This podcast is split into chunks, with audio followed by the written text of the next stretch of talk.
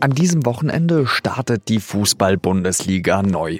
Ohne Zuschauer und mit einem der umfangreichsten Hygienekonzepte, die vielleicht je geschrieben wurden. Die einen freuen sich, die anderen schütteln den Kopf und fragen sich, ob es das jetzt wirklich braucht. Ich spreche darüber mit dem Sportredakteur von sz.de, Martin Schneider. Sie hören auf den Punkt am Mikrofon Jean-Marie Magro. Aber erst noch eine kurze Werbung. Dieser Podcast wird präsentiert von Ford. Die neuen Finanzierungsangebote von Ford bieten Privat- und Gewerbekunden die Möglichkeit, sorgenfrei durchzustarten. Wer ein Fahrzeug kauft, zahlt seine Raten später. Das Angebot gilt für alle verfügbaren Neuwagen, außer Ford Mustang, bei teilnehmenden Ford-Partnern. Mehr unter Ford.de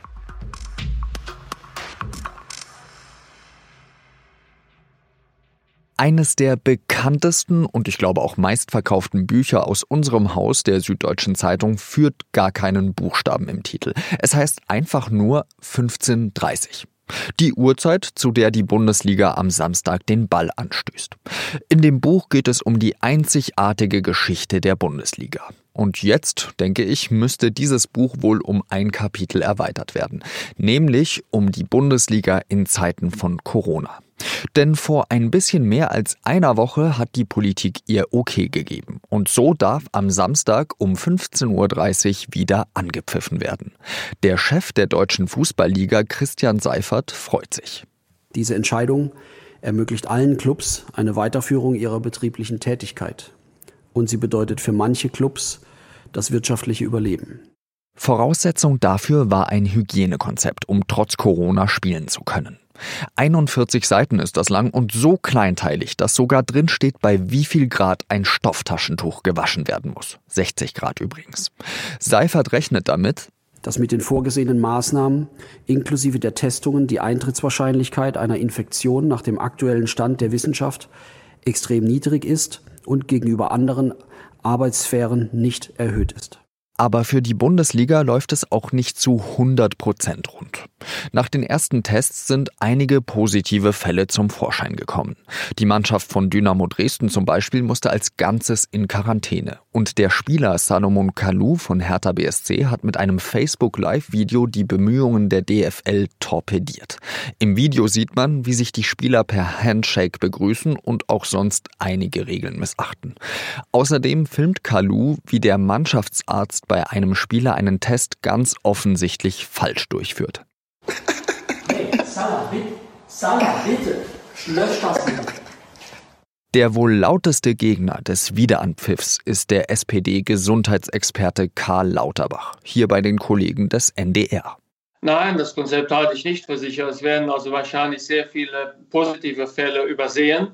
Diese Spieler gehen dann ins Training oder sogar ins Spiel, stecken andere an, aber gefährden auch sich selbst. Offenbar denkt auch die Mehrheit der Deutschen wie Lauterbach. Bei einer Umfrage der Forschungsgruppe Wahlen für das ZDF sprechen sich 62 Prozent, also fast zwei Drittel dafür aus, dass die Saison abgebrochen werden sollte.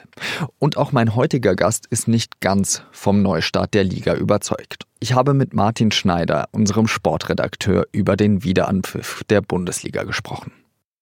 Martin, freust du dich, dass du am Samstag das Ruhrderby zwischen Dortmund und Schalke schauen kannst? Freuen ist äh, der falsche Ausdruck. Ähm, ich finde es ganz spannend. Also wir werden ja einen Bundesligaspieltag erleben, den es auf äh, verschiedensten Ebenen so noch niemals gab. Und äh, es wird ein Bundesligaspieltag sein, an dem man, wo es sich vielleicht nicht entscheidet, aber wo man erkennen kann, ob diese Bundesliga auf die Art und Weise ähm, eine mittelfristige Zukunft hat oder ob das nicht geht. In Frankreich äh, ist es ja so, dass die Regierung dort äh, die Ligue 1 vor vollendete Tatsachen gestellt hat und gesagt hat, ihr hört jetzt sofort damit auf. Hier in Deutschland ist es jetzt so, äh, dass die Bundesliga sagt, wir müssen um jeden Preis weiterspielen. Warum ist da die Bundesliga so stark dran? Warum kann man nicht sagen, okay, äh, wir haben eine Tabelle, ähm, wir ähm, rechnen da vielleicht noch ein bisschen was rum, aber die Saison ist jetzt einfach vorbei wegen der Infektionsgefahr? Naja, die Bundesliga äh, sagt, wenn sie die Saison abbricht, dann äh, entgehen ihnen sehr viele äh, TV-Gelder. Und die Bundesliga sagt auch, wenn sie die Saison jetzt mit den Argumenten abbricht, die man sicher vorbringen kann, dann wäre es auch schwer, eine kommende Saison im September, Oktober, November wieder äh, anlaufen zu lassen, weil Christian Seifert sagt das oft und ich finde, das ist eines seiner stärksten Argumente. Wenn man jetzt nicht startet, wofür es wie gesagt gute Argumente gibt, dann kann man sehr wahrscheinlich auch im Herbst nicht starten und dann würde dieses ganze System Bundesliga, wie wir es kennen, äh, nicht mehr so weiter existieren. Und einer Branche äh, vorzuwerfen, dass sie quasi um ihr eigenes Überleben kämpft, das finde ich schwierig. Aber ich kann ja zum Beispiel auch nicht meine Oma im Altenheim besuchen, beziehungsweise wenn ich das tue, dann muss da eine Plexiglasscheibe dazwischen sein und ich muss auch noch Maske tragen und sie auch. Und dann beim Fußball ist es so, dass die dann bei einer Ecke zu 15, sage ich jetzt mal, im Strafraum stehen und das auf gefühlt 20 Quadratmetern. Ja, ähm, die sehr kalte Antwort äh, darauf ist, ähm, dass Fußballer ihren Beruf ausüben äh, und wenn du deine Oma besuchst, übst du nicht deinen Beruf aus. Das ist der, das ist der Unterschied. Und ähm, Fußballern wird eben diese, diese Vollkontakt-Sportart, äh, wie es jetzt äh, sehr technisch heißt, erlaubt, weil es ein viel zitiertes Konzept darum gibt, das äh, auf, äh, viele, auf, auf, auf vielen Tests basiert, aber auch auf äh, einer penibelsten Einhaltung von Verhaltensregeln. Und deswegen kommt man zur Abwägung, dass Fußballer das dürfen. Überzeugt dich denn dieses Hygienekonzept? Also in der Theorie finde ich und auch ähm, Menschen, die mehr Ahnung davon haben als ich, finden, finden es gut.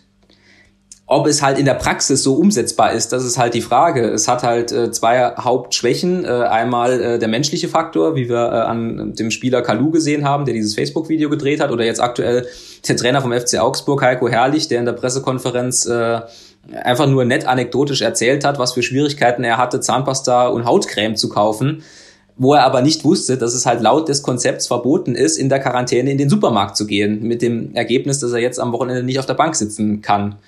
Zweite Schwäche dieses Konzepts ist eben, dass wenn man trotz aller Vorsichtsmaßnahmen nochmal einen positiv getesteten Spieler im Mannschaftstraining hat, dass dann eben nicht die ganze Mannschaft in Quarantäne muss. Das hat die DFL festgelegt äh, unter meiner Meinung nach äh, schmerzhafter Dehnung diverser Definitionen des Robert-Koch-Instituts und wo das Gesundheitsamt in Dresden dieser äh, Definition einfach nicht gefolgt ist, sondern gesagt hat, wir hatten zwei positive Fälle bei Dynamo Dresden, die Mannschaft muss jetzt zwei Wochen in Quarantäne und verpasst damit vermutlich drei Spiele.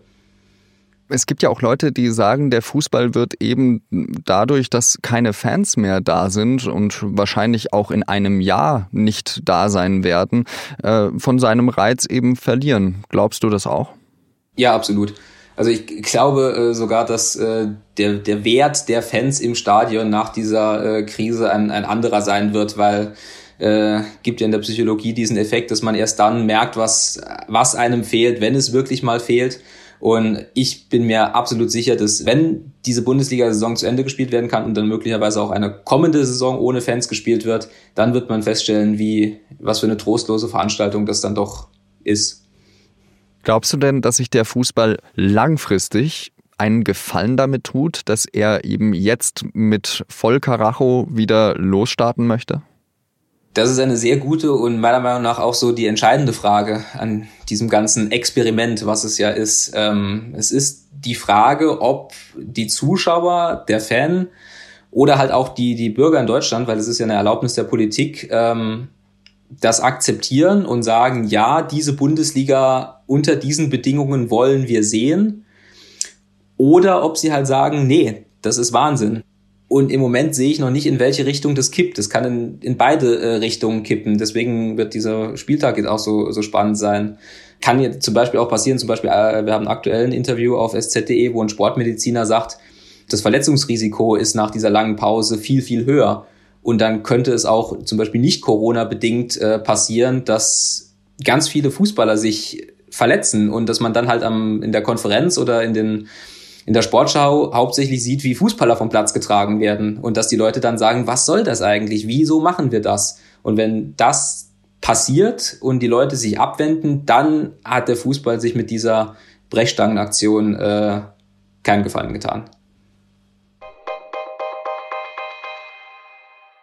Die deutsche Wirtschaft ist im ersten Quartal dieses Jahres um 2,2 Prozent eingebrochen. Das ist der stärkste Rückgang seit der Finanzkrise 2009 und der zweitstärkste seit der deutschen Wiedervereinigung. Dabei waren die Folgen der Corona-Pandemie erst im März richtig zu spüren. Denn erst im März haben viele Länder begonnen, Maßnahmen gegen das Coronavirus zu ergreifen und teilweise Lockdowns zu verhängen. Welchen Effekt diese Maßnahmen insgesamt haben, wird man also erst später messen können. Die Bundesregierung rechnet jedenfalls 2020 mit der stärksten Rezession der Nachkriegsgeschichte. Sie sagt einen Einbruch von 6,2 Prozent für das Gesamtjahr voraus. Im Bundestag ist an diesem Freitag über die Grundrente gestritten worden. Die richtet sich an Menschen, die viele Jahre in die Sozialversicherung eingezahlt haben und trotzdem eine Rente unterhalb der Grundsicherung bekommen. Arbeitsminister Hubertus Heil von der SPD schlägt vor, dass diese Menschen aufgestockt werden und will das auch trotz der Corona-Krise umsetzen. Die Union drückt dagegen gerade auf die Bremse. Es fehle an verwaltungstechnischen Voraussetzungen und seriöser Finanzierung, sagte der Fraktionsvorsitzende Ralf Brinkhaus. Arbeitsminister Heil hat sich entgegen anderslautender Berichte jetzt doch dafür ausgesprochen, dass die Lohnfortzahlung für Eltern fortgesetzt wird. Die richtet sich an die Eltern, die wegen der Corona-Krise ihre Kinder nicht in Kita oder Schule bringen und deswegen nicht arbeiten können. Seit dem 30. März hatten Eltern für sechs Wochen Anspruch. Heil hat Bund und Länder dazu aufgefordert, dass eine Anschlussregelung gefunden werden soll.